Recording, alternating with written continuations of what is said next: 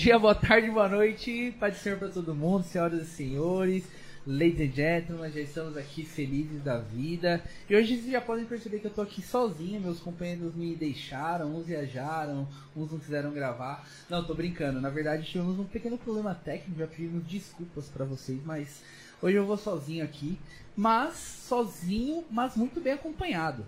Estou aqui com a Miriam hoje. Olá, Miriam. Olá, querido. Como você, Você tá tá? bem? Tô ótima, graças a Deus. Ah, que bom, que bom que você tá bem, estamos felizes. Mas antes de qualquer coisa, eu vou falar o seguinte: nos sigam nas redes sociais, YouTube, Facebook e Instagram. Estamos como Elenco da Fé e estamos no Spotify como Faithcast. Então já segue lá, já curte. Eu vou até dar uma pausinha aqui de 3 segundos pra você curtir. Porque senão depois você sai do vídeo e aí você esquece de curtir. Aí a gente fica chateado com isso. Porque o YouTube precisa entender que o nosso vídeo é muito relevante para chegar em mais pessoas. Então curte, compartilha aí. E é isso. Você tá bem, Mi? Tô bem, graças a Deus. Muito obrigada, pessoal, por me receberem aqui, me convidarem. Fiquei muito feliz. Que isso. A, a Miriam aceitou o convite em cima, mais que em cima da hora. Já ficamos muito felizes por você ter aceitado. Você já estava nos nossos planos, não com essa correria toda, mas já estava nos planos. Mas Deus abençoe por ter vindo e vamos bater um papo hoje. A gente quase Amém. nunca conversou na vida, né? Não, É. muito pouco, né? Verdade. Então vamos lá. Quem é a Miriam? A Miriam nasceu em berço evangélico. Como que foi? Me conta essas partes. Pois é, nasci, graças a Deus, já meus pais. Minha mãe, na verdade, era cristã, meu pai depois veio com o tempo, mas eu nasci já na casa do Senhor, servindo a Cristo. E foi lá pela adolescência, assim, que eu me vi, assim, olhando pro nada e pensando, né? O que, que eu seria se não fosse cristã? Eu acho que eu não me via outra coisa se não fosse uma pessoa que servisse a Cristo e estivesse na casa do Senhor. E eu decidi que faria o meu melhor. E esse Na start dos- foi na adolescência, você falou. Foi na adolescência, né? Aquela época de escola, todo mundo indo de roqueirinho, tudo de preto. Mas você nunca pensou em usar coturno? Você usou mesmo? Ah, assim, claro né? que usei, né? Usei as plataformas, né? Uns sapatos grandes, muita roupa preta e uns casacos pretos. Mas, assim, de pensar o que eu seria naquele mundo, aquele universo, eu não me via parte daquilo. Eu só me via como uma pessoa cristã, servindo a Cristo, servindo ao reino, estando na casa do Senhor mesmo. Então, mas aí, então, desde o começo você já se sentiu meio que avulsa no mundo. se você fosse pra ser do mundo, você já falou, mano, esse negócio aqui pra mim não, não vai servir desde agora. É, Desde tipo assim. tinha- Tava meio deslocada, né? Eu não saberia o que, que, que eu ia fazer naquela, aquela- naquele estágio, naquele lugar. Caramba. Ah, é legal, é porque às vezes na adolescência é, é um período meio co- complicado, né, pra, pra decisão e tal. Às vezes a gente quer só deixar as coisas seguirem e eu vejo que antigamente não que era mais fácil, mas você tinha menos informação e tal, então as pessoas acabam é, tendo mais foco. Hoje eu acho que com tanta informação que, que os jovens, adolescentes, enfim, todo mundo tem, né, hoje mais informação. Mas acho que é um período para os adolescentes com toda essa, essa esse monte de, de coisas que eles têm acesso, acho que fica mais difícil de manter o foco em Cristo, né? Fica mais difícil e eu acho que a decisão foi tomada exatamente pela influência que eu tinha. Porque é, a minha vida era de casa para a igreja e escola.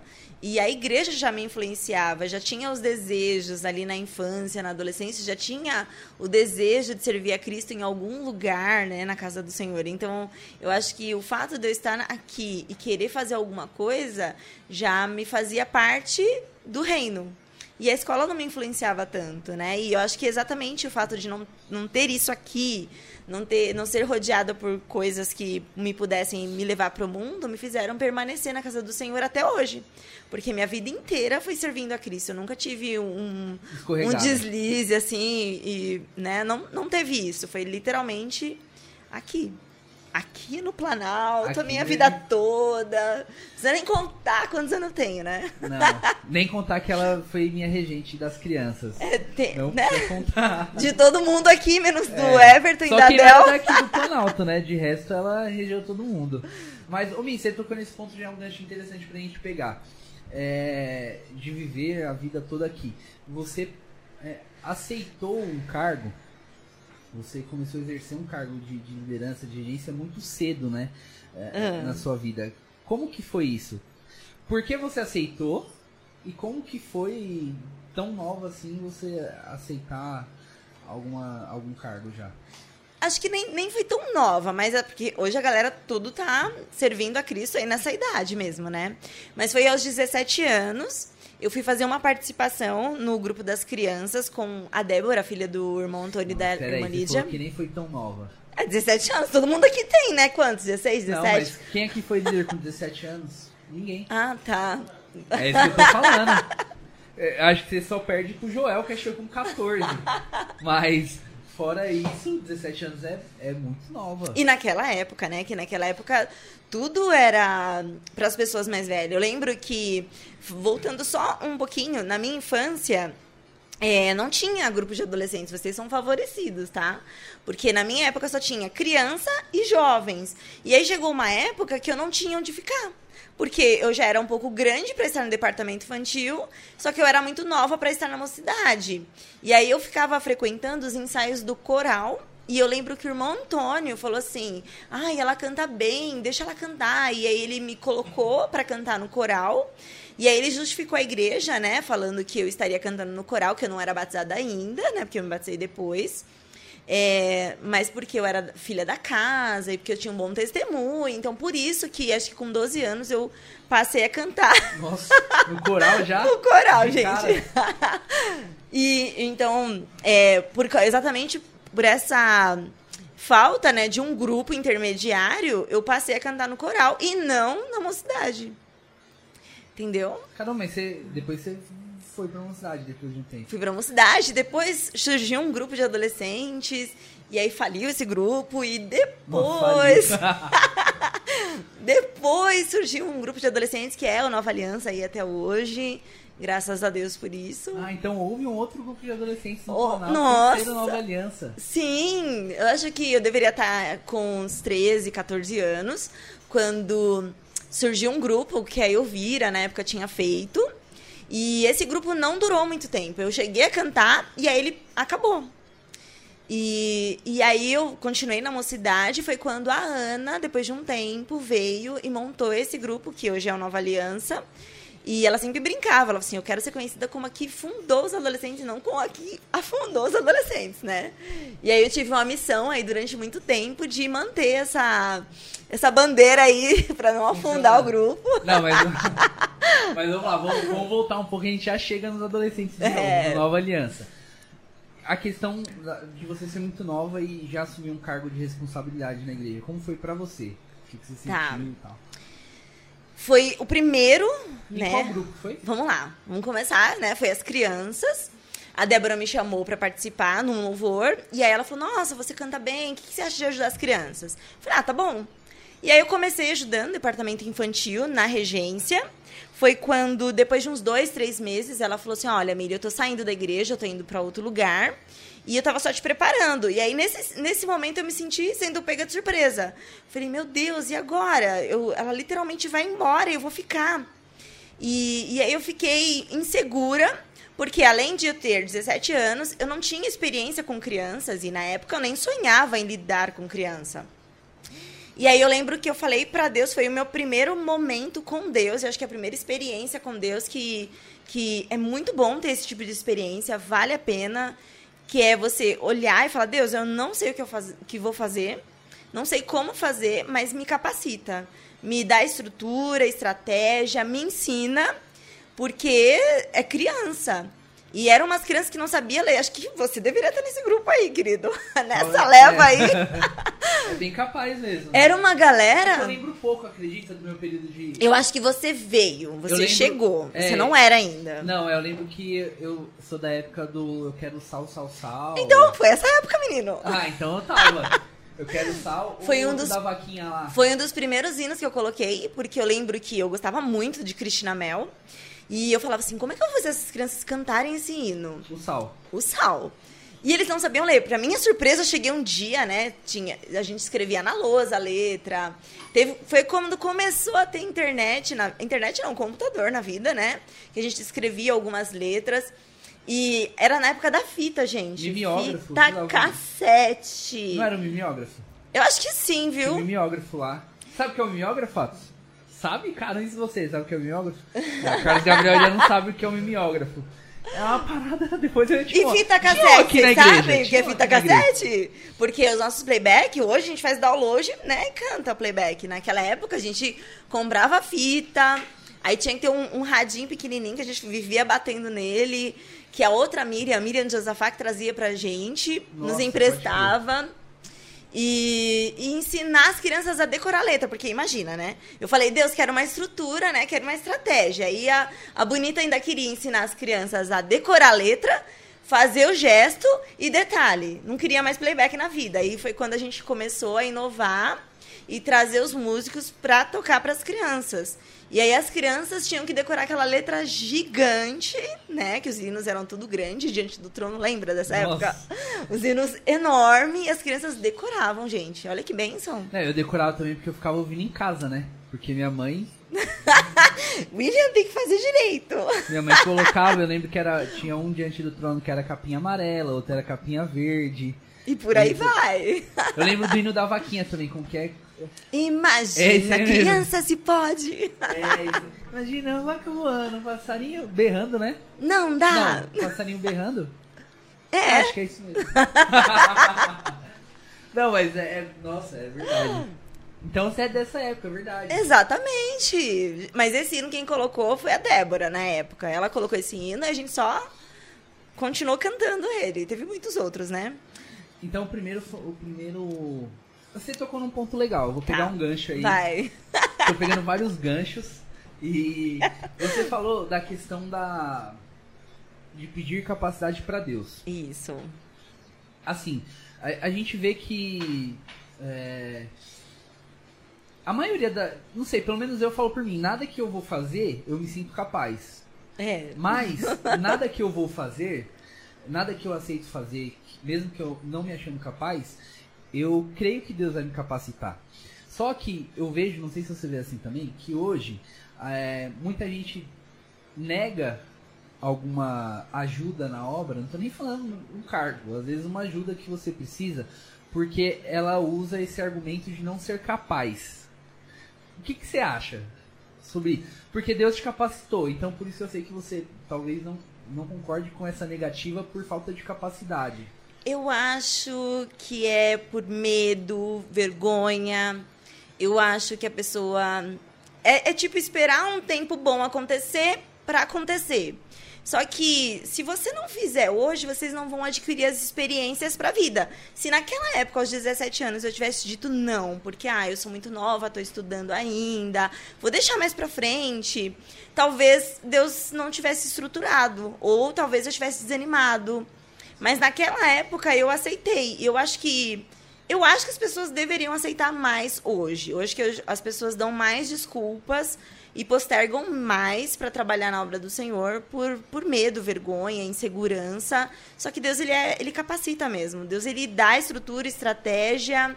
E se você disser que quer, aí ele faz ainda mais. Porque se Deus tem um propósito na sua vida em fazer, ele vai fazer. Mas se você se dispõe a fazer e você pede, o Senhor também te dá essa capacidade. E você sente o trabalho florescer. É, então, é, é exatamente esse ponto, né? Porque às vezes a gente vê que. Eu concordo com você, ó. Concordamos em algo. Gente, isso é um É. milagre! Pra quem não conhece, a gente nunca concorda, pessoal. Então, Não, a gente. É. Nem vamos contar a nossa história aqui, porque senão o pessoal vai. Mais pra frente a gente conta. Não, é, pode dar uma pincelada depois. Mas eu vejo esse ponto também, porque a obra sempre precisa, né? Mas a gente vê que, por exemplo, antigamente, é, não quero certo, mas tinha treta por causa de fazer alguma coisa na igreja, por causa de um carro. Hoje em dia, se você largar lá, ninguém nem percebe que você largou, porque ninguém vai fazer mesmo, ninguém quer fazer. Então eu, eu vejo isso, é legal você falar, porque é, a gente brinca assim que você regiu a gente, mas pô, você é, você é nova e, e aceitou um cargo muito nova. E às vezes as pessoas esperam demais acabam nem desenvolvendo às vezes aquilo que Deus quer pra elas, né? Então é isso que é complicado, que eu vejo que falta o equilíbrio às vezes de do não aceitar só por causa disso, né? Mas assim, enfim. É, e nos departamentos que você passou, quais foram os departamentos que você passou aqui no Planalto? Quase. Na verdade, eu acho mais fácil perguntar qual que você não passou, né? qual é departamento que você não passou aqui no Eu nunca passei pelo circo de geração. nunca foi irmãzinha? Não, nunca passei. É, mas assim, trabalhei bastante com Geração por conta dos chás, eventos que nós fizemos. E eu estive muito presente, ajudando, auxiliando as irmãs. E tenho muito carinho por cada uma delas, porque elas oram por mim, por onde eu passo. E se eu estiver no culto, elas têm um carinho muito grande por mim. Então, mesmo não estando no Geração, eu faço parte ali das orações dessas irmãs. E sou grata a Deus pela vida delas, né? E fiz e estive em vários eventos com o Circo de Geração por conta de decoração, por conta da minha amiga Sara, né? Alguma coisa, né? Uma coincidência? Mamãe. Que Sara sempre trabalhou muito com os eventos da igreja e sempre me colocava junto desses eventos, né? Então eu trabalhei bastante. Eu acho que eu servi a Deus em vários setores da igreja. Graças a Deus por isso. Mas eu trabalhei como criança, adolescente os jo eu dei, me aventurei aí uns dois anos com jovens. foi o grupo que eu menos trabalhei. É, deixa eu ver. Foi só dois anos você foi na mocidade? Na verdade, foi em 2015 e a gente foi, finalizou no final de 2017. Então, 16, 17, né? Dois anos. Dois anos. Foram dois. Parecia eternidade de trabalhar com. tô brincando. Não, tô brincando. A gente já superou isso. Foram dois longos anos. Vai ser 723 dias cada ano. Não, mas foi bom. A gente toca no assunto depois. Tá bom. E é bom para eles aprenderem, né? Para quem tá assistindo e para vocês, adolescentes que estão aqui nos ajudando, que vai ter divergência, gente. E, e é muito bom pro crescimento de vocês. Não, então fala, fala aí, já que a gente tá falando disso. já que a gente quer dar um salto, assim? A gente brinca assim, mas eu a Miriam, vou falar primeiro. Tá, vai, conta aí. Na verdade, é simples. Eu e a Miriam, a gente nunca concordava em quase nada. E a gente trabalhava junto na mocidade. Eu tava na liderança, a Miriam tava na regência. E aí a gente discordava muito de muita coisa. Mas, é, um ponto que é fato é que a gente cresceu muito. Acho que um fez o outro crescer muito. É, Cadê o lencinho pra gente é. orar? Não, a gente cresceu bastante, acho que na questão de aprender a trabalhar é, porque, sinceramente, eu acho que você foi a pessoa que eu mais divergi na minha vida em tudo. Tipo, eu nunca tive ninguém no trabalho que eu tive tanta divergência, na rua, nem meus vizinhos. Ninguém. Mas assim, você foi a pessoa que me fez crescer e me fez aprender realmente a lidar, porque é o que você falou, na, na vida inteira a gente nunca vai ter alguém que concorda 100%, uhum. você não vai andar em lugares que as pessoas concordam 100% é, com você. Então, na verdade, eu sou grato a Deus pela sua vida e por ter trabalhado com você. Nossa, que legal, não preciso falar mais nada. É, tá até gravado, depois a gente pra cortar, assim, já fica Meu esperto aí, uns minutos aí, cabra aí. não, realmente a gente divergia muito e a gente tretava literalmente, mas era sempre aqui, em off. Lá na frente a gente tava, mostrava pro grupo que a gente levava o plano pronto pro grupo tudo, né, todas as divergências já estavam alinhadas, a gente chegava lá e fazia acontecer. Mas o antes é que a gente discutia, a gente queria, né, tretar mesmo as discussões. Mas o importante era que o nome do Senhor sempre foi glorificado nas nossas vidas e a gente sempre chegou no, no objetivo final, que era a adoração, que era trazer o grupo para se encontrar com Deus, para se fortalecer. E essa é a grande sacada. O objetivo final era sempre Deus. Né? É, o objetivo sempre final era poder agradecer a Deus por alguma coisa ou por um evento que ia acontecer e que todos pudessem é, gostar daquilo que estava acontecendo e a gente sempre chegava num denominador comum. Tudo bem que tinha, tinha época que a gente tinha que ter alguém, né, para apaziguar o negócio. Não, mas isso é importante pra caramba, porque é, você falou até para quem tá assistindo. A divergência eu, eu acho super legal. Eu falo, eu falo pra Del, vira e mexe, a gente tá conversando em casa. Eu falo, amor, eu concordo com você, só que eu não vou concordar, só pra gente conseguir ficar conversando. Por quê? Porque é sempre interessante colocar um contraponto na conversa. É, a gente era mais assim, é, as nossas. eram mais acaloradas as nossas discussões. Mas na liderança, por exemplo, quando tava eu, o Joel César, por exemplo, tal, a gente sempre discordava um do outro. Era muito interessante que a gente conseguia, não era com tanto calor, a- as discussões, mas assim, eu acho muito importante a divergência, ou não a divergência, você pontuar alguma coisa de um outro lado, porque acaba te abrindo a mente em alguns pontos, né? Então, mesmo com as divergências, não desistam, viu, pessoal? Continuem, porque hoje a gente tá aqui, ó, conversando normal. Sem, aqui não tem nada pontiagudo aqui também. né? Aí tirou todas as facas, tesouras, tudo daqui, mas estamos bem, né? É, não, só salientando que de todas as tretas que nós tivemos, nós nunca brigamos a ponto de nunca nos falarmos. A gente sempre terminava bem. A gente podia chorar de vez em quando, né? Não, de vez em quando não. a gente. Você não, né? Ah, tá. Você nunca, né? Você nunca chorou, né? Não, eu, cho- eu Deixa, deixa quieto. nesse momento não. Mas a gente sempre terminou bem e a gente continua com a nossa amizade. Tem coisas que a gente chegou em algum momento da nossa vida que a gente pensou, é melhor não trabalhar juntos, porque a gente vai divergir. Foi um consenso, né? Entendeu? Mas a gente sempre se deu bem. A gente sempre esteve junto. Tanto é que a gente fez todos os eventos juntos. Como a gente conseguia fazer isso? Eu não sei, devia ter. Acho que era porque tinha mais gente, entendeu? Aí tipo, tava você, aí tinha mais 4, 5, 6 pessoas e eu tava na outra ponta. Aí a Porque a gente sempre trabalhou junto. Sempre. Sim. Até o último ano que eu saí daqui, inclusive, na minha despedida, eu fiz questão de estar com vocês. Porque são os meus amigos, as pessoas que me fizeram ser quem eu sou. A gente até saiu pra comer, né? Você nunca Gente! sai pra comer, a menina nunca saiu pra comer com a É. gente. Você até Entendeu? saiu pra comer, É uma lá honra na... estar aqui contigo. Ah, que ótimo, que ótimo. Eu vou até dar um abraço, né? Aqui não dá pra gente dar um abraço aqui na, No final a gente dá e registra. Pessoal, a hora de que vocês não podiam falar nada era com outro microfone. Agora vocês podem se expressar, tá aparecendo um monte de mume aí. Fiquem tranquilos, viu? Ô, Mi, mas agora falando é, da questão dos departamentos e tal, sua da mocidade e das nossas divergências. Foi o departamento mais difícil que você trabalhou ou você. Qual você mais se identificou e qual você achou mais difícil de se trabalhar?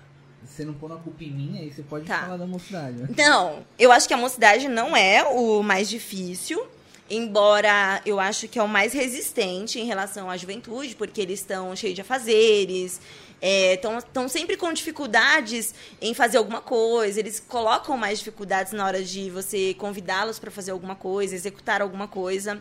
Então, é, um, é, um- é muito difícil e eles questionam mais, muito mais. Então, você, você trabalha bastante para lidar com jovens. É, eu tenho que falar o que mais- deu mais Qual o mais trabalho, difícil, né? é? O mais difícil. Gente, trabalhar com departamento infantil é muito difícil. Muito. Você, você soa. Por quê? Porque não é só as crianças que a gente lida. A gente lida com pais de criança e nós lidamos com as pessoas que vêm para compor o grupo de liderança que vão trabalhar com as crianças. Então, quando acontece alguma coisa com um filho, né, um filho que bate no outro, aí você tem que chamar os dois pais, né, para conversar e contar o que aconteceu. E aí nem sempre os pais entendem que aconteceu algum acidente ali no departamento infantil. É, as crianças, você tem que se preparar para dar uma aula, então você tem que ser eclético, você tem que ser criativo o tempo todo. Sempre. Não é só uma aula, né? Quando você está ensinando a cantar, você se desgasta porque você tem que ensiná-los a cantar. Mas aí, quando você se torna um líder, você tem que pensar em toda uma estrutura para desenvolver uma IBF. No meu caso, eu só tive que desenvolver 15, né? Porque foram só 15 anos né? EBFs de dois, três dias, né? Então você tem que ter uma criatividade muito grande, você tem que pedir a graça de Deus para isso. E aí quando você trabalha com pessoas, é, aí diariamente todos os cultos, né? Aos domingos tem uma pessoa que vai dar aula e não é só uma, são três salas, então três professores. E aí um professor te liga e fala, olha, eu não posso ir hoje. Aí você vai lá e substitui. No próximo domingo, o outro professor não vai vir. E aí você substitui o outro. E aí no outro domingo, mais um também não pode vir. E aí você começa a substituir esses professores e descobre que você não assiste culto. Então foi muito difícil. Eu lembro de ter meses sem assistir culto, porque é por causa de alguns professores que não podiam vir, é, inconstância da parte deles, talvez o comprometimento que não era tão forte. Porque se você é professor, né? Tem que olhar pra câmera, né? É, se for dar um recado, dá nesse aqui, ó. Pode... Se você é professor de escola dominical, se você dá aula para criança, se comprometa com o reino, se comprometa com o que está fazendo, porque Deus ele sim, ele vai te abençoar, vai te dar graça, mas assim, você também vai estar tá abençoando a obra do Senhor, né? Então, faça com carinho, faça com amor. Se você tá na escala, tenta assumir o seu compromisso, porque quando você deixa de assumir, você acaba sobrecarregando outra pessoa, e nesse caso é o líder. O líder tem que estar tá pronto para tudo. Líder tem um que estar tá pronto né? para tudo. Então, é um departamento que você tem que ter muita criatividade ler bastante, pesquisar muito, comprar material, estudar o material. Eu lembro que eu estudava todo o material para depois fazer uma reunião com os professores e explicar o que, que ia ser feito naquele ano, porque a gente trabalhava por ano, né, o, o, o material, e era muito difícil. Caramba, era do ano já, direto? É, a gente comprava material pro ano, né? Era assim. Caramba. Entendeu? Qual foi o maior desafio? As crianças? Ah, ou... sim. Foi um... Até porque foi o primeiro, né? Foi o primeiro, então você quer se dedicar mais, você quer fazer muito bem, né? Você quer estruturar músico. A gente passou muito tempo cantando de playback, mas também passamos muito tempo cantando é, com os músicos. Depois a gente. E tinha os ensaios, que você ensaiava na sexta no coral, domingo de manhã, escola dominical, ensaio da mocidade.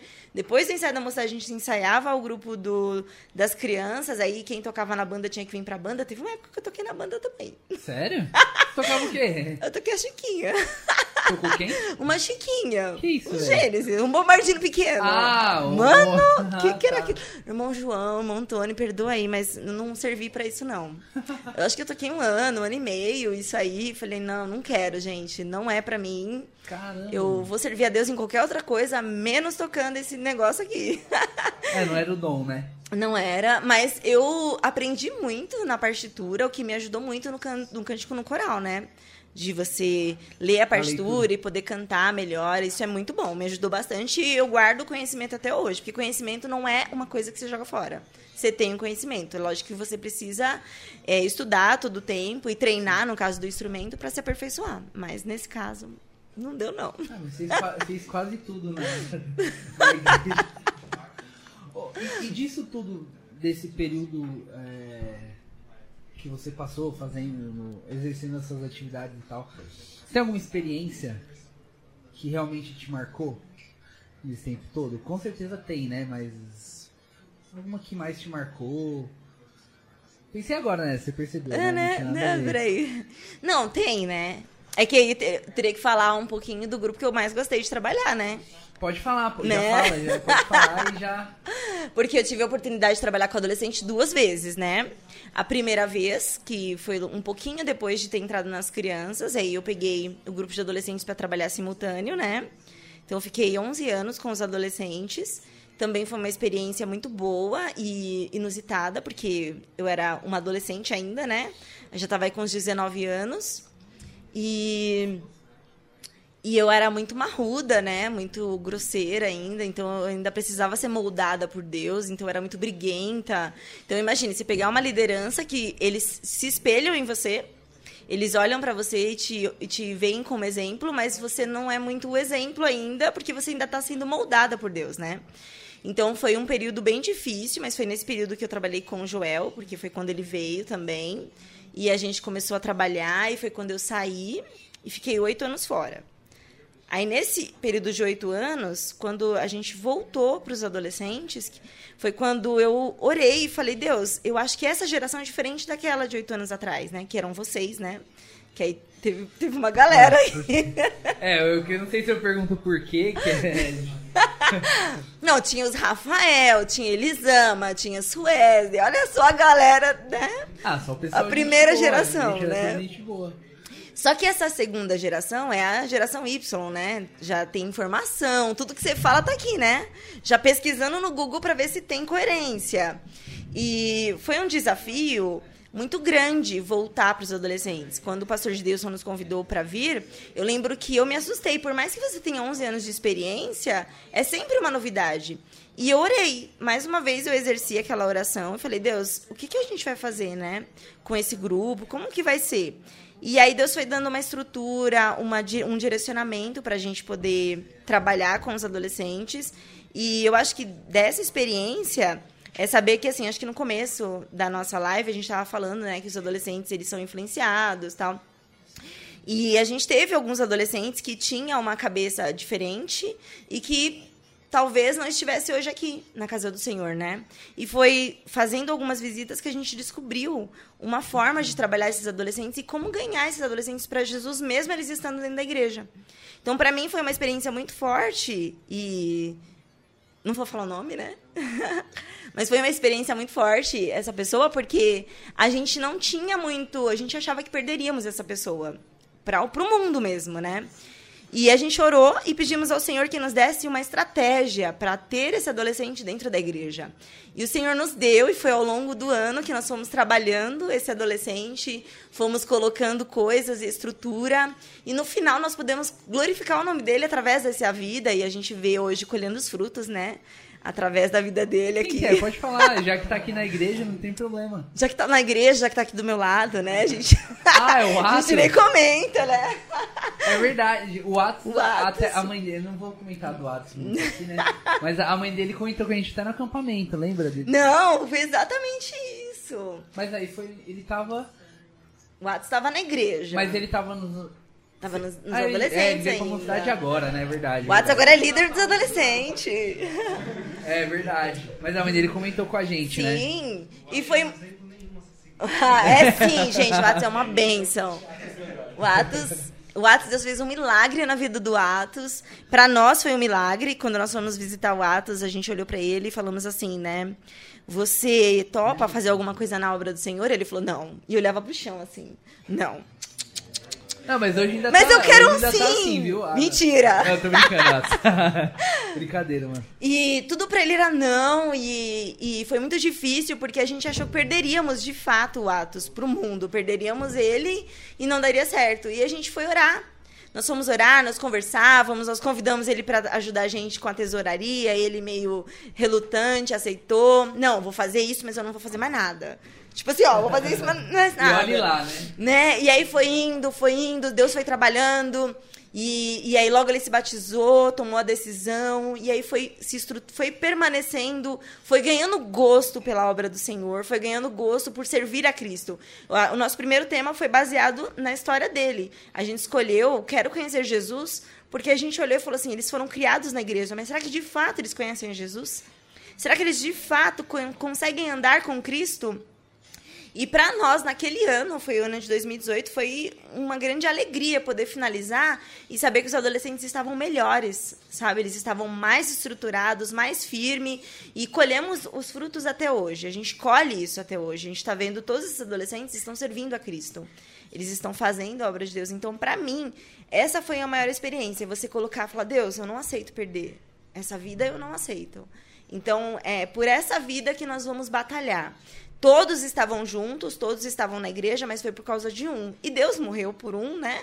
Então nós também vamos nos dedicar por um. O grupo tem 10, tem 15, mas um está precisando de uma dedicação maior. Então, por causa de um, a gente fez um tema baseado nisso e Deus aí fez milagre, assim. Foi muito bom. Que bênção. Não, eu não sabia do, do tema, foi por esse motivo, mas da história a, a gente acompanhou um pouco, né? Mas porque acho que um, uma das viradas de chave, se me corrija se eu estiver errado, foi também no acampamento, né? Sim. Que a gente fez. Foi o último, na verdade. Ah, não. Foi, foi o último. Não, foi em 2020. Foi, Esse foi em 2018. Foi o último tava o Joel César, que saiu nós três? Foi, foi o último. Foi em 2020. É, então, foi o último acampamento que eu e o Joel César estávamos na, na liderança uhum. dos jovens e que depois ela veio comentar, né? Que ajudou nessa virada de chave, mas vocês estavam mais próximos porque o Atos não fazia parte da, da mocidade nessa época, né? Ele era dos adolescentes é. Então provavelmente vocês tiveram mais problemas, depois a gente só colocou a parte boa. E agora vocês estão colhendo os frutos, gente. Foi um, um, prazer quando eu vi né, o pastor orando pelo Atos e trazendo ele para os adolescentes. E eu louvo a Deus pela vida dele, louvo a Deus por cada um que eu tive o prazer de, de liderar, por cada um que eu orei. E é muito bom trabalhar com adolescente. O queridinho, então. Acho que é minha cadeira, né? Ah, é a sua? Nossa, eu tô parado e a cadeira tá fazendo um barulhão. Então, é, acho que a pergunta é um dos. Do, o grupo que eu mais gostei de trabalhar. Eu acho que os adolescentes são o melhor grupo para se trabalhar dentro da igreja. É, os adolescentes, quando você fala, vamos fazer tal coisa, todos levantam a mão. Eles não têm tempo ruim. A única dependência deles são os pais. Mas qual? Qual adolescente? Até você, querido. Você também não tinha tempo ruim, não. Ah, não, eu fazia, mas. Independente do ano que eu trabalhei com adolescente, trabalhar com adolescente é muito bom.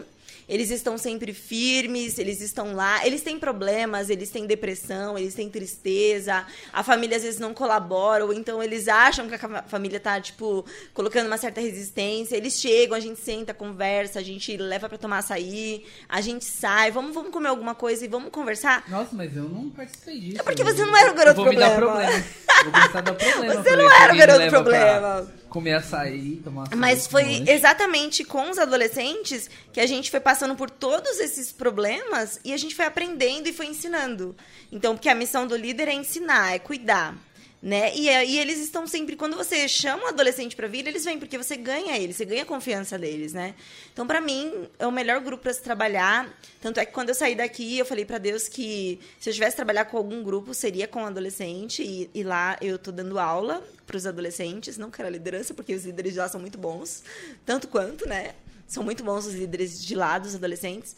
Mas estou dando aula para adolescente e é muito bom. E a mesma, é, o mesmo sentimento que eu tinha daqui, de tê-los, de ser abraçada e se sentir querida com os adolescentes daqui, é como eu me sinto lá. E foi uma adolescente que me ajudou a estabelecer os meus passos lá na DEVEC, entendeu? Porque Deus colocou uma adolescente na minha vida. Foi ela que me apresentou todo mundo. E, então, é exatamente o adolescente. É muito bom trabalhar com adolescente. Você que está em casa, não quer fazer nada, vem liderar adolescente. Eles são maravilhosos. Eu ia fazer uma pergunta, mas a vantagem de ter um outro apresentador é porque talvez ele te lembre ou ele te cobre, né? Eu esqueci a pergunta que eu ia fazer. mas, mas. Ah, lembrei, ó. Você falou que o, o grupo que você gostou foi o dos adolescentes. E automaticamente, pegando aquela parte da, da experiência, você acha que a maior experiência foi o menino Atos? Foi o menino Atos, eu acho que sim. A maior experiência. Experiência mesmo? Não, o que você. Assim, essa foi uma experiência que você teve. É. é, é, esse tipo de, de cuidado que você teve que ter para que é, hoje colher esses frutos, o Atos está por aí com a gente. Mas é, se você quiser pontuar alguma outra experiência que você teve, ou Ah, com Deus, ou, enfim, Sim, vamos, vamos falar assim. Vamos falar assim. O próximo ano nós fizemos o Next Level, né? Foi um, foi um tema bem difícil para nós, porque a gente quis viver o extraordinário. Eu acho que todos eles foram impactados por isso. Vocês se lembram disso? Né? Foi muito bom, né? Foi uma brincadeira porque eles estavam lendo o livro Next Level e nós estávamos buscando um tema ainda para trabalhar. E eu lembro que eu vi um, um, um, um outdoor que era um bonequinho saindo da cama. E nesse bonequinho falava assim: saia da zona de conforto. E aí o, o Júnior falou assim: Mi, você quer esse tema mesmo? Eu falei: ah, eu queria alguma coisa que saísse da zona de conforto deles. Ele falou assim: você já viu o livro que eles estão lendo? Porque todos os adolescentes estavam lendo esse livro. Mas, coincidentemente. Coincidentemente, eu, eu não tinha visto ainda. Foi o Júnior que me mandou uma foto da contracapa que dizia é, para sair da zona de conforto. Até o Ju o tava próximo. esse livro? Sim, não, o Júnior que. Júnior, ó, spoiler. Aí ele Nossa, me então mandou. Eu, é, tipo, pegou a- o prefácio lá. O próximo nível está no fim da sua zona de conforto. Ele, olha isso aqui. Aí, quando eu li, eu falei, é isso, é isso, é isso. E aí foi um desafio muito grande, porque os adolescentes estavam em busca de batismo com o Espírito Santo. E eles o tempo todo querendo batismo com o Espírito Santo. E eu falei, meu Deus, como vai ser isso? E aí a gente escolheu esse tema para eles viverem o sobrenatural. E aí foi um ano de muita renúncia. A gente teve que orar, buscar em Deus e, e para que eles pudessem sentir pelo menos o gozo, sabe, a coisa do Espírito Santo mesmo na vida deles. E aí foi indo ao longo do ano inteiro, a gente continuou trabalhando. Tivemos o, o, o encontro de adolescentes que foi baseado nesse livro, foi baseado nisso. E eu lembro que nós fizemos é, alguns encontros com eles, em que um desses dias, literalmente, o Espírito Santo desceu sobre as nossas vidas e não teve um adolescente que não sentiu a presença dele. Foi uma coisa extraordinária e, assim, foi algo que a gente agradeceu muito a Deus, porque eu falei, Deus, eu não sou merecedora disso, mas foi literalmente a graça do Espírito Santo que foi sobre a vida deles. E aí depois nós tivemos o Acampa Dentro também, baseado nesse tema, e mais uma vez é, o Espírito Santo foi presente na vida deles, o Espírito Santo esteve presente e eles puderam sentir. Eu lembro que eles falavam assim: a gente quer mais, e foi um sentimento de querer mais. Né? E a gente percebia eles estando no culto mais atentos, glorificando mais, lendo mais a Bíblia, porque uma coisa vai atraindo outra. E foi um ano muito bom. Então, acho que esse tema, para nós, foi desafiador. Para mim, foi um tema desafiador. Porque eu falei para Deus: Deus, qual é o meu próximo nível? Eu me perguntei, em 2019 foi um, um ano muito difícil para mim, porque a gente finalizou, cada um tinha aprendido alguma coisa. E eu falei, como líder, como que eu aprendi? O que eu tenho de desafio para minha vida? E foi nesse ano que eu comecei a pensar na saída daqui do Planalto. Foi nesse ano, foi no final dele, que eu falei, Deus, como que vai ser? O meu próximo nível, como vai ser? E foi aí que eu comecei a, a, planejar a saída. Foi um ano inteiro, porque eu não queria abandonar os adolescentes. Eu não queria simplesmente sair dos adolescentes sem que eles tivessem um líder, um regente. E foi trabalhando dessa forma que a gente conseguiu fazer toda a estrutura do grupo para que em 2020, quando finalizasse, eu pudesse sair e pensar assim: eu consegui estruturar, eu consegui deixar tudo pronto, ninguém foi abandonado, o grupo não afundou, entendeu?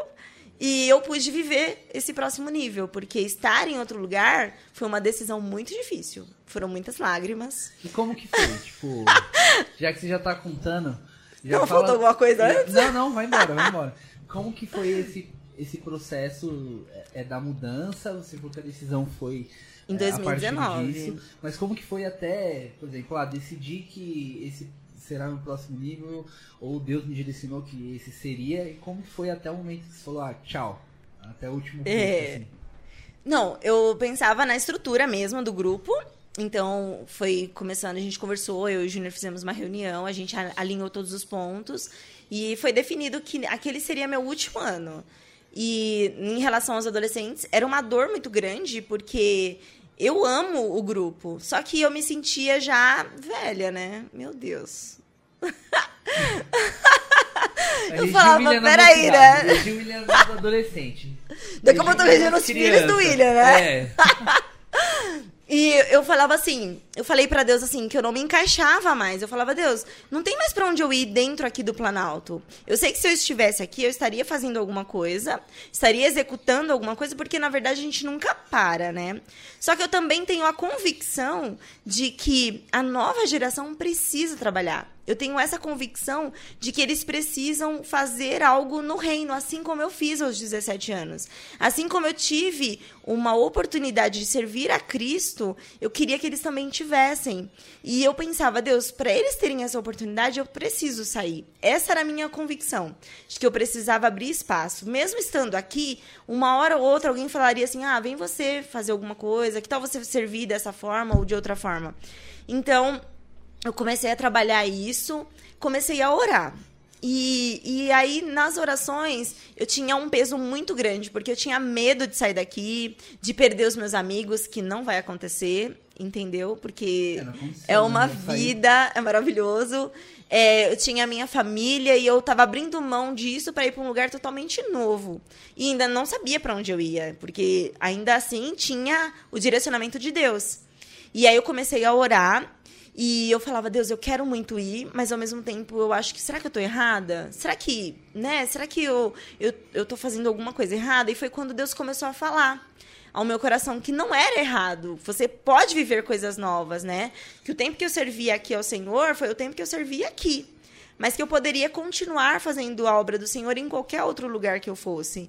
E aí o Senhor começou a falar sobre a iniciativa que você pode ter, que para você viver o milagre, para você viver o novo de Deus, você precisa dar um passo. E eu falava, mas Deus, esse passo é o passo mais difícil da minha vida. Pra mim era o mais difícil. Eu vivi a minha vida toda aqui. Eu nasci, cresci, minha adolescência, minha juventude, os meus amigos são aqui. Eu não sei o que eu tô fazendo em outro lugar, porque pra mim a minha vida é aqui. Só que eu tinha a necessidade de viver algo novo, de conhecer alguma coisa nova, de poder viver um novo tempo. E foi orando Aí eu visitei alguns lugares e aí eu tava um dia lá na ADVEC e eu falei, hum, aqui não é o lugar para mim não. Nossa, só canta dois hinos no culto. Imagina, não vou conseguir me adaptar a esse lugar não. É, o pessoal não usa terno, gente. E é tão lindo ver os homens de terno, as mulheres com os vestidos longos, sapato, né? E aí você chega numa igreja que o pessoal vai de calça jeans, camiseta, num domingo. Eu falava, imagina, não vou ficar aqui não. Só que aí um dia eu senti, a presença do Senhor foi numa santa ceia, eu fui e o Espírito Santo falou assim: é aqui que você vai ficar. É aqui. Eu falei, Deus, é aqui mesmo? Ah, é. Aí eu senti a cadeira. A cadeira é muito confortável. E a gente ia acabar de trocar as cadeiras daqui, né? E a nossa cadeira é muito confortável aqui. E aí eu descobri que a cadeira me fez me sentir bem. Literalmente foi a cadeira. Que eu falei, gente, essa cadeira é boa. E aí eu olhei para o culto e falei, não, esse lugar é bom.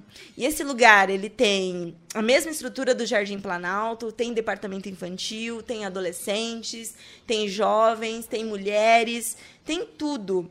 Então, aquele lugar me chamou a atenção porque ele continua investindo no reino, ele continua cuidando de pessoas. E é por isso que eu escolhi esse lugar. Deus falou meu coração que seria ali. E um, um dos pontos que para mim era decisivo era a minha irmã. Porque eu falei, se ela não concordar, eu não consigo ir. Foi muito difícil. O dia que eu contei para minha irmã, ela falou assim: se Deus falou, vai. E aí, para mim, foi foi o consolo, o sabe? Foi, é, foi o alívio. A minha irmã concordou comigo. Ela não chorou, ela não gritou, ela não falou, você vai, né? Não falou assim, ai, Deus falou mesmo. Não, ela falou assim, Deus falou, vai. Então eu saí daqui com as bênçãos da minha família, do, dos nossos pastores. Eu conversei com os nossos pastores. Graças a Deus foi tudo muito bem. Fui muito bem recebida pelo pastor de lá. Estou ainda em adaptação, né? Daqui uns dias faz um ano. Mas graças a Deus o Senhor tem colocado. Caramba, já? É, em julho, né? Foi em junho que eu saí, né? Logo, logo faz um ano. É.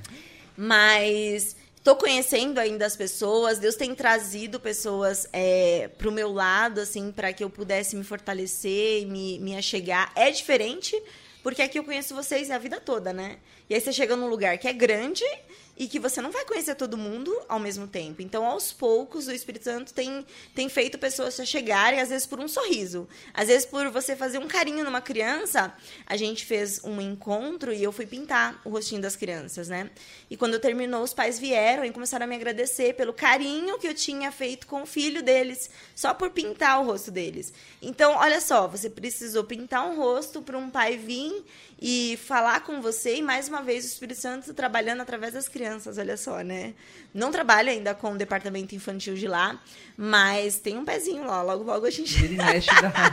faz uns bico. É, mas ainda os adolescentes também são muito receptivos, como os daqui, porque é, é muito do, do, do, perfil do adolescente. O, adolescente ele é muito receptivo, né? E aí, se você dá uma aula e eles gostam, no final eles voltam e eles falam com você, eles agradecem. E está dando aula lá, então? Eu estou dando aula, dei aula semana passada, inclusive. Como que é? Como que você está se sentindo? Eu, eu, as mudanças, né? Eu queria que você pontuasse se existe alguma coisa que, tipo, é mais difícil para você se adaptar lá. Que você tá, não porque é ruim ou porque é bom, porque é uma mudança, não adianta, né? É, é diferente daqui, em relação ao Planalto. E esse passo de, de dar aula na, na escola dominical, como você está se sentindo? Tá, foi a primeira coisa, a escola dominical, porque o pastor falou assim, não, vamos lá, só que... Você, deu aula aqui? Deixa eu ver aqui? É. Nossa, claro que dei. Você ganhou 4 por 1 ainda? Lembra o CD? Ah! que eu falo, tem que ficar fazer solos assim, né? Cinco pães e dois peixinhos. Era, nessa, era aqui, não era? Era nessa sala que nós dávamos aula. Nossa, por que eu ganhei esse CD? Porque você deve ter respondido alguma pergunta muito legal. Caramba. Então eu já fui inteligente um dia. O que será que aconteceu? Mas você é. Menino, Deus te resgatou. Você era. Você tava ah, quase ah, pé. Ah,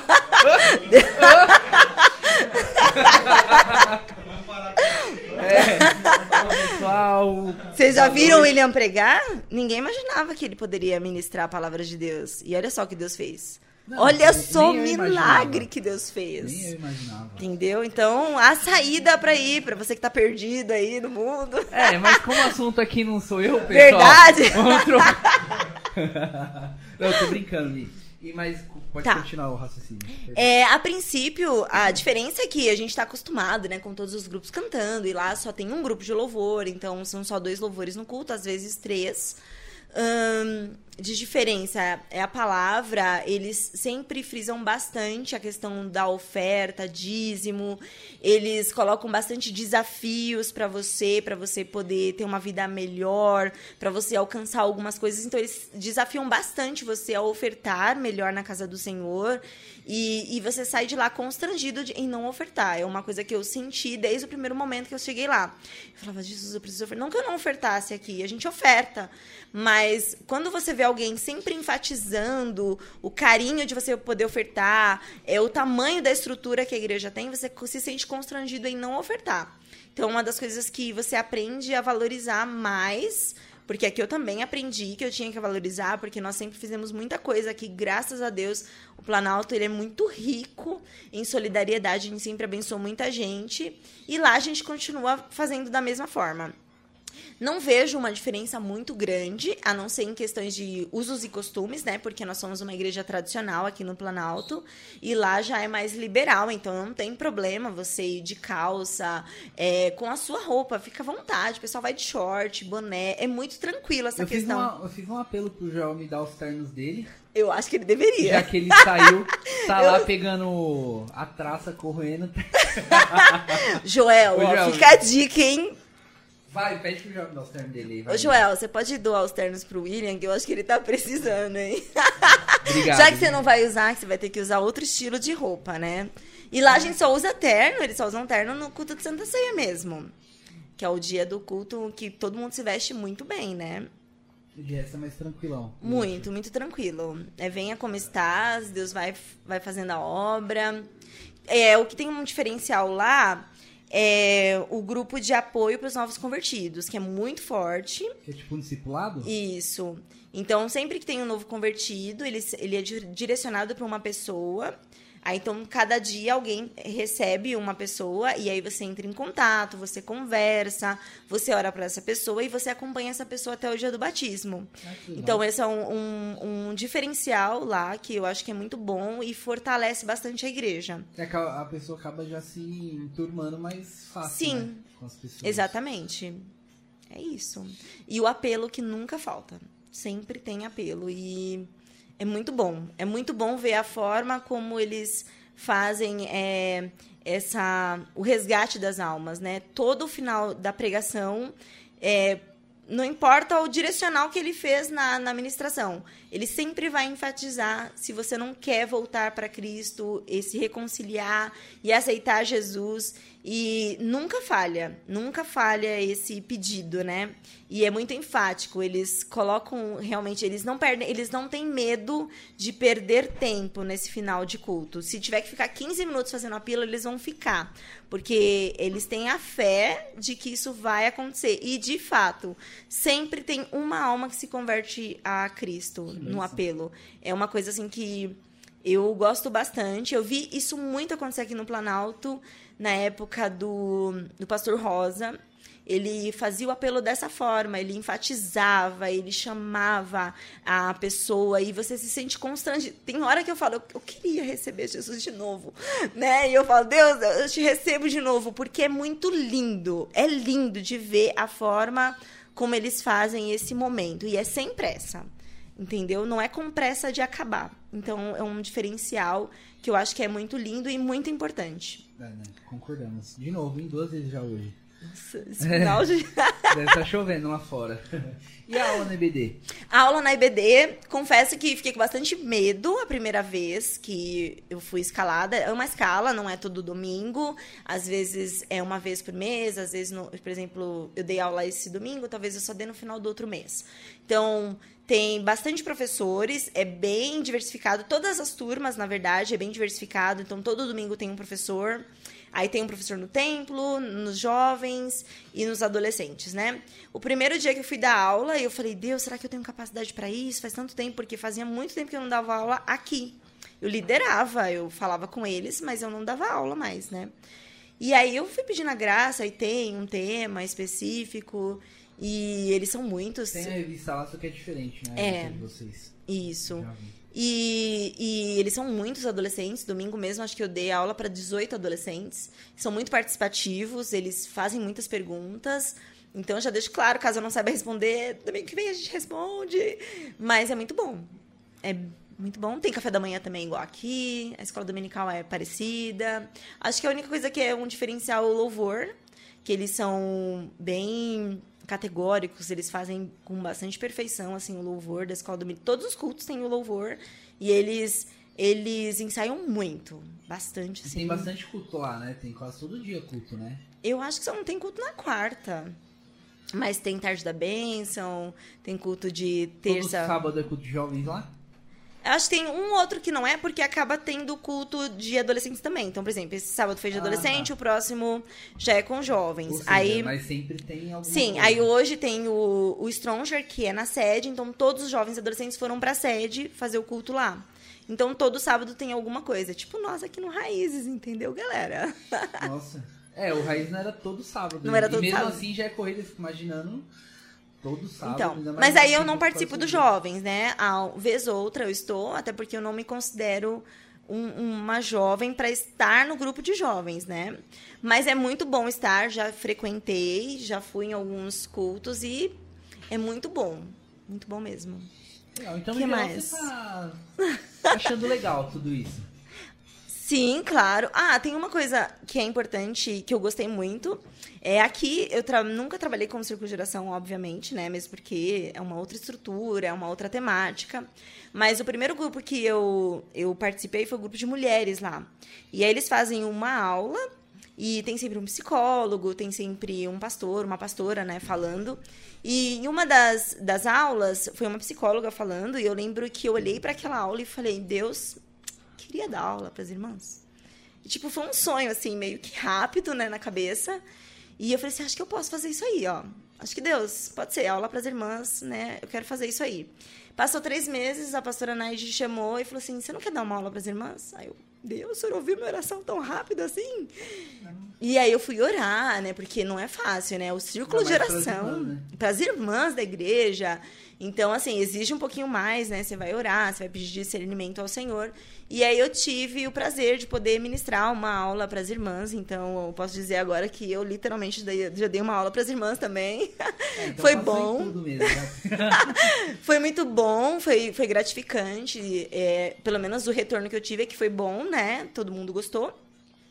E, e é isso, é saber que a gente, Deus, ele escuta as menores orações que a gente faz. Foi uma admiração de ver a psicóloga dando aula. Então, olhando para ela, eu pensei, nossa, eu poderia fazer isso também. Eu poderia ministrar, eu poderia, de repente, fazer algo parecido, já que era alguma coisa totalmente fora do meu cotidiano, né? Que é as mulheres, né? O círculo de oração em si. E aí Deus me deu essa oportunidade, então gratidão, Senhor, por isso também, né, que vai, que Deus vai fazendo a obra da forma que ele quiser. Ah, legal porque, tipo. É igual você falou, se você estivesse aqui, com certeza estaria fazendo alguma coisa. Acho que eu estaria regindo o Gente, círculo de não oração, para. gente. É. Mas é legal ver que você saiu para uma igreja é, grande, maior que a, que a nossa. Eu digo na- não maior no, no geral, né? Porque provavelmente Piranga tem mais igrejas que a DEVEC. Está Uhum. começando a abrir igrejas, né? Agora, a DEVEC em si é antiga, mas era lá no Rio, né? Que depois ela foi vir pra cá e tal. Mas é legal saber que você saiu, que foi pra uma igreja é, é maior, que na teoria, se é muito grande, para você ser vista, demoraria mais tempo, né? Pelo, se você fosse olhar pela lógica humana, né? Aham. Mas é legal ver que Deus já tá trabalhando e que você já tá fazendo uma parte de coisa lá, então você nem tá sentindo. É, Ah, você tá dando aula. Fazia tempo que você não dava aula aqui. Você Sim, verdade. Por um, nem sei se esse grupo existe mais, então imagina. Acho que também não. Então fazia tempo que. Só Emerson. Pinheiro. Tava, tá, ajudou as crianças. Em- Sim. Então, tá indo nos eventos e tal. Então é legal, pelo menos não tá não tá parada, né? Porque é isso que às vezes a gente pensa, caramba, mano, tá- não por você, mas no geral, né? Às vezes a pessoa sai pra uma igreja muito grande, acaba que, ainda mais, ah, vou por uma sede, por exemplo. E, e também porque dá vergonha, né? Você chega em alguns ambientes, você não. Eu não saio lá falando, gente, eu fiz isso e aquilo outro. Não. Eu, você meio que aspira algumas coisas, né? Tipo, o grupo de louvor é lindo e você fica aspirando. Ah, eu queria muito cantar naquele grupo. Só que aí você descobre que tem uma renúncia da parte deles, eles têm que estudar bastante, eles têm que. é, eles, eles saem do trabalho, já vêm pro ensaio, o ensaio geralmente é antes do culto.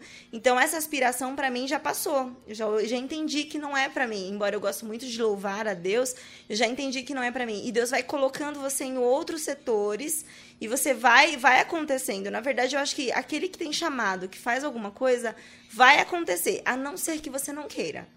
Se você quiser ficar sentado, é possível. Eu te- teve uns dias que eu fiquei quietinha, falei, não, vou ficar aqui, tá tudo certo. Mas aí vem alguém e fala, vamos fazer tal coisa? Aí você aceita. E por mínimo que seja, esses dias uma menina me chamou para fazer o café das crianças. E eu falei, Deus, eu vou servir o café das crianças. Porque é algo na obra de Deus. Não importa o tamanho dessa obra, o importante é que você está servindo. E fazer o café para as crianças é gratificante, porque no final eles estão se alimentando, eles saem de lá dizendo, nossa, a gente comeu um lanche maravilhoso.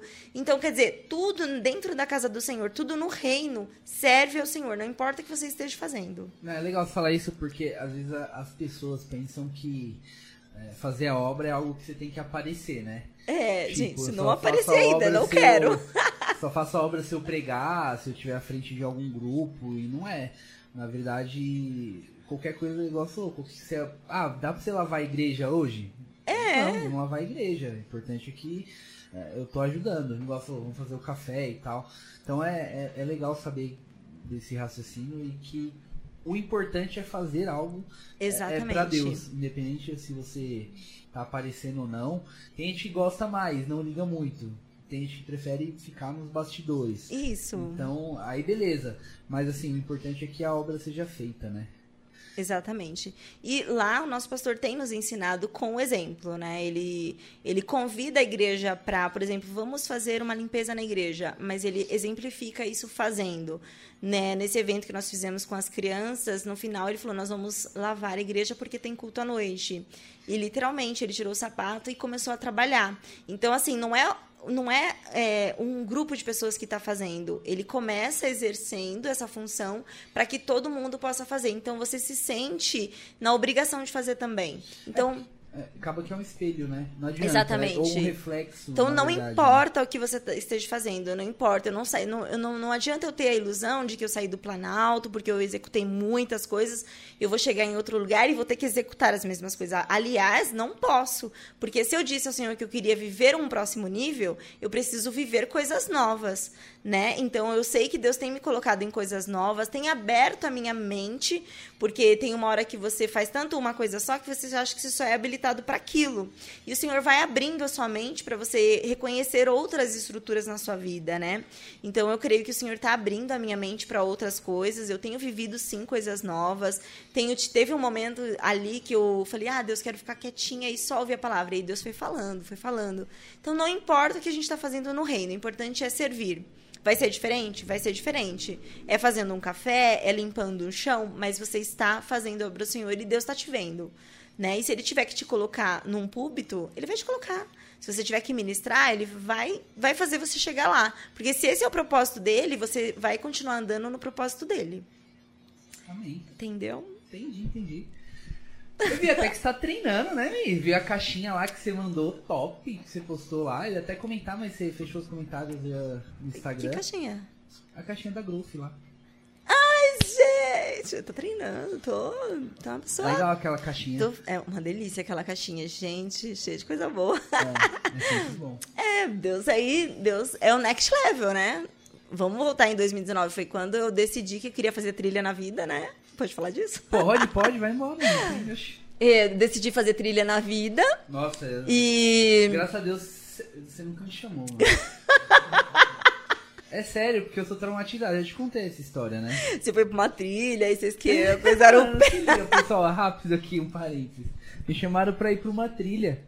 Aí eu falei, não, vamos. Aí o pessoal falou assim, não, no final, mano, você vai ver, tem uma cachoeira, velho. tem um, Desse tamanho. um negócio tal que é top, vamos fazer. Aí foi o dia 1 de janeiro, né, amor? Foi. Meu Deus do céu, o que eu tô fazendo da vida? Mas catei e fui, 1 de janeiro. Aí cheguei lá no, no final da trilha, mano, sem zoeira, era um negócio também de sacaneca aqui, ó.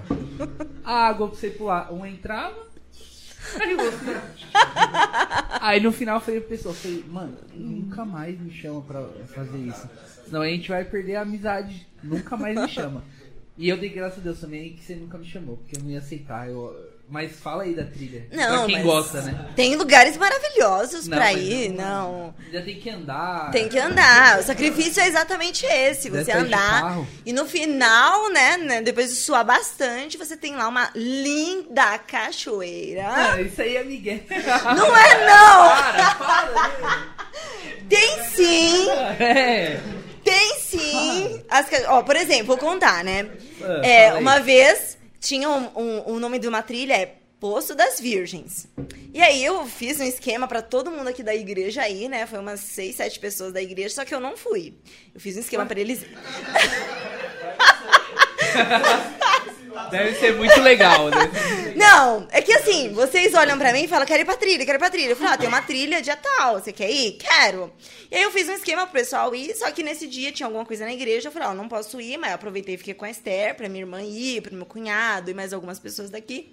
E eles foram. No outro dia eles falaram, nossa, Miriam, era uma aguinha. Tipo esse reclame Aí, aí. Aí eu peguei e falei, tá, mas o nome da trilha era Poço das Virgens, gente. O nome disse Poço. Não era cachoeira, era poço. Então tem que dar, tem que fazer jus ao nome, entendeu? Poço. Ah, tá. Agora, se vocês querem ir pra uma trilha, gente, eu fui no, na cachoeira do meu Deus. É meu Deus. É lindo, é uma queda maravilhosa. O Vale das Ostras é maravilhoso. Cansa, você anda bastante, você soa, você sobe, você desce. Você acha que você vai morrer. Mas no Que final é gratificante, foi lindo e tem lugares maravilhosos para você ir. Porém, né, você tem que né, se estruturar. E foi aí que eu comecei, né? A primeira trilha que eu fui, fiquei muito cansada. E aí uma coisa vai chamando outra. Você começa a pensar, não, para eu ir para a próxima trilha eu preciso estar bem, então eu preciso começar a treinar. Então eu comecei a emagrecer para poder ir para a trilha e uma coisa uniu a outra. Aí agora eu tô me preparando para a próxima montanha que eu quero ir. Fui numa montanha no ano passado, né, no Pico do Marins. Aí esse ano eu não sei para onde eu vou, mas eu quero ir. E aí eu falei, preciso estar bem com o meu corpo para subir uma montanha. Então, eu acho que uma coisa leva a outra e aí você começa a ficar melhor. Você começa a pensar, né, em tomar multivitamínico, vitamina C para ficar melhor, entendeu? Aí você melhora. Ah, curti. Qualidade de vida, gente. Eu até pedi pra ver a, ca- a caixinha melhor, mas aí você nem comentei porque não tinha. Ah, verdade. Tá poxa. muito mal. Por que você tá fechando Eu não sabia. Eu não- eu- gente, eu preciso me atualizar. Desculpa aí quem quis comentar. Vou, vou descobrir. Vou achar o jeito de arrumar. Você bloqueou já, porque começa aberto Ah, os comentários no Instagram. Se fechou, você que fechou os comentários. verdade. Eu sou eu, né? Vai saber se ela fechou o meu comentário. A gente, na teoria, a gente já tinha resolvido nossos problemas, né? Não, menino, em nome de Jesus, tá quebrado. Ó, não, tá tudo bem. Ah, então tá bom. eu só não eu sei falei, nossa, como não mexer nesse comentar. negócio. Eu vou descobrir, gente. Vou postar de novo. Como fez coisa. aí? Na mesa? Faz de novo. Acho que eu fiz assim. Ah, obrigado. É... Mas o primeiro não tinha ficado forte, o segundo Não, acho que mais ficou. A cabeça dele também assim. Não, legal, mas eu. eu a gente ficou indo para o final. Tá. É, resumindo, fiquei muito feliz de você ter vindo. É, fico feliz de, dos seus testemunhos. Muito É, obrigada. de contar que, que está bem lá. E está. É o que você falou, te leva, né? As coisas vão mudando na, na vida. Fiquei feliz também. É, Eu brinquei, mas é legal, tipo, todo mundo que vai treinar, vai fazer alguma coisa, eu acho top, ainda mais quando, por exemplo, você fica mais tempo sem fazer na vida, por exemplo, e começa a fazer, é, é mais legal ainda. Então, Deus abençoe, é legal ver que Deus está trabalhando em todas as áreas da sua vida, a gente fica feliz. Ficamos felizes de saber que você saiu do Planalto e, e está bem, e que você é da casa, na verdade. Para estar aqui, a gente não vai falar pessoal, mas tá aqui essa hora, nesse dia, tem que ser, tipo, muito da casa, que ser uma pessoa de confiança que vai aceitar o desafio, né? É. Quem vai? Ou maluca mesmo, das duas uma, pra estar aqui essa hora, esse horário. É, são esses pontos. Mas Deus abençoe. Amém. Vou te fazer a última pergunta, Tá depois certo. eu faço os agradecimentos. que é a pergunta padrão aqui do nosso podcast, que é o que é fé pra você? Fé. Vamos lá. O que é fé? Fé é quando a gente, pelo menos essa é a minha visão, né? Acreditar no impossível, é crer que Deus vai fazer um milagre naquilo que, que eu não consigo ver. Mas eu acho que o dia a dia da gente é fé. Então, às vezes, você, um dia antes você planeja seu dia seguinte, né? Você vai lá, prepara a mochila para trabalhar, prepara a bolsa, marmita. E aí você fala, vou dormir e amanhã eu vou acordar. Você tem fé que no dia seguinte você vai se levantar e você vai conseguir desenvolver tudo aquilo que você planejou. Nós sabemos que Deus tem controle de todas as coisas, Deus tem controle da vida e da morte. E ainda assim nós conseguimos deitar a nossa cabeça no travesseiro e pensar que no dia seguinte eu estarei de pé. Então isso é fé para mim. Fé é poder acordar no dia seguinte sabendo que Deus vai sustentar o meu dia. Isso é fé. Amém. Amém. É isso mesmo, é a sua visão de fé. É, Você vê que cada, cada um responde de uma forma diferente, mas é muito interessante a visão que cada um tem de fé. Legal pra caramba. É, antes de fazer os agradecimentos, eu peço, pessoal, vou parar mais três segundinhos aqui pra você curtir o vídeo, tá? Vai lá, dá o like já pro YouTube entender que esse vídeo é relevante para que ele chegue em mais pessoas. Então, dê o like aí, vou ficar em silêncio. Pronto. Tudo certo. E nos siga nas redes sociais: YouTube, Instagram e Facebook. Estamos como Elenco da Fé. E no Spotify estamos como Faithcast. Então, e agora partindo para o agradecimento. Deus abençoe você mais uma vez. Te agradeço por estar aqui. Deus continue abençoando a sua, sua caminhada. Você sabe que você pode contar. É, fala com a gente, porque é com a gente mesmo. Você, tudo foram seus adolescentes e tal. E o outro é parente já. Então, É. não- o que não é parente e amigo, então não tem opção. É, conta com a gente que, que Deus continue te abençoando cada vez mais. Eu, já falei e fico muito feliz porque de ver que Deus está cuidando de você e trabalhando cada vez mais na sua vida. E o meu muito obrigado por ter aceitado é, quase num- nessa loucura que foi pra, gravar hoje. Se quiser falar alguma coisa, então pode fazer os seus agradecimentos e no final orar por nós. Ah. Eu agradeço a oportunidade que vocês me, de vocês me chamarem para estar aqui. Na hora eu pensei, mas a minha vida nem é tão interessante, né? Será que vale a pena? Mas é um desafio. e Valeu. sabe- Ah, valeu, gente. Tava super ansiosa. E saber que a gente contribuiu para o reino, né? Saber que tem um pouquinho aqui, a gente se doou para a obra de Deus. E aí a gente colhe os frutos dessa, dessa obra. E hoje eu vejo vocês trabalhando, eu tenho orgulho de vocês. Muito orgulho. Cada um de vocês aqui tem uma sementinha, né? Bonita.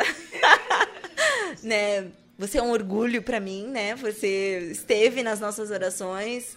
É, a gente trabalhou junto, fez muita coisa junto e tudo foi para a glória de Deus. Tudo, tudo que está envolvido nesse lugar é relevante para a glória de Deus, é para o nome de Deus ser glorificado. E se eu não estou hoje aqui, é porque eu estou glorificando a Deus em outro lugar. Eu estou colocando os meus dons à disposição do Senhor em qualquer outro lugar. E por onde eu for, eu quero poder impactar pessoas, né? Que as pessoas olhem para mim e vejam Cristo. Que elas olhem e falem, eu também quero servir a Deus dessa forma. Eu quero poder ajudar pessoas, eu quero poder aconselhar, eu quero poder servir a Deus aonde eu estiver. Não precisa ser dentro de quatro paredes de uma igreja, mas que as pessoas vejam Cristo em minha vida. Esse é o meu objetivo de vida e é como eu quero ser lembrada. Eu quero que as pessoas vejam Cristo na minha vida. E muito, muito obrigada mesmo por estar aqui, por vocês me convidarem. E vocês sabem que eu amo vocês, eu não tenho vergonha de dizer isso. Eu amo vocês e eu amo a Igreja do Jardim Planalto. Está sempre em meu coração, está sempre nas minhas orações e eu sou parte deste lugar, mesmo estando em outro lugar. Eu escolhi cultuar a Deus em outro lugar, mas o meu coração é daqui porque foi aqui que eu nasci. Então não tem como, não tem como cortar o elo, porque vocês são minha família, gente, não tem como. Que elo de sangue não corta. Eu tava até conversando, esse negócio é tão da hora, porque eu tava. A gente tem que acabar, né, na verdade. Mas eu tava conversando com o Joel essa semana, e aí ele falou assim. Meu, então a gente tem que ver isso e tal. E eu tava falando das coisas da igreja, porque a gente tem que resolver isso. Eu falei, nossa, Joel, fiquei feliz até porque o meu o, o problema você tá colocando a gente e você nem é mais aqui também, mano. Eu não sei o que você tá falando a gente. O problema é meu, mas você tá, É, né? Eu fiquei feliz, então é legal ver que você também tem esse mesmo sentimento de, de carinho por nós. Com certeza, não tem como. Bom mesmo também, né? então, hora pra gente encerrar, Mi, por favor. Então tá bom. Vamos lá. Senhor Jesus, eu quero te agradecer por essa oportunidade que o Senhor nos concedeste de estarmos aqui na tua casa, gravando esse podcast, que ele possa alcançar vidas, que pessoas possam, é, através desse testemunho, também se entregar a Cristo, que eles possam se comprometer mais com o reino, com a obra. Senhor, que esse, esse grupo, Faithcast, alcance milhares de vida, que ele possa entrar em lares, Senhor, e o teu nome ser glorificado. Que cada pessoa envolvida, Senhor, na tua obra possa crescer cada vez mais. Porque nós estamos falando aqui de crescimento, nós estamos falando de entrega para o reino de Deus. E nós estamos falando aqui do crescimento da obra de Deus, de vidas serem alcançadas, para que a salvação possa ser para todos. Senhor Jesus, que esse lugar possa ser chamado Casa de Deus, o lugar onde as pessoas encontram o Senhor. Que o Senhor venha estar com cada um de nós, acompanhando o Senhor para os nossos lares e nos trazendo paz. É o que eu te peço e eu te agradeço por tudo, em nome de Jesus. Amém. Amém. Tchau, tchau, pessoal. Um beijo até a próxima. Deus Tchau. you.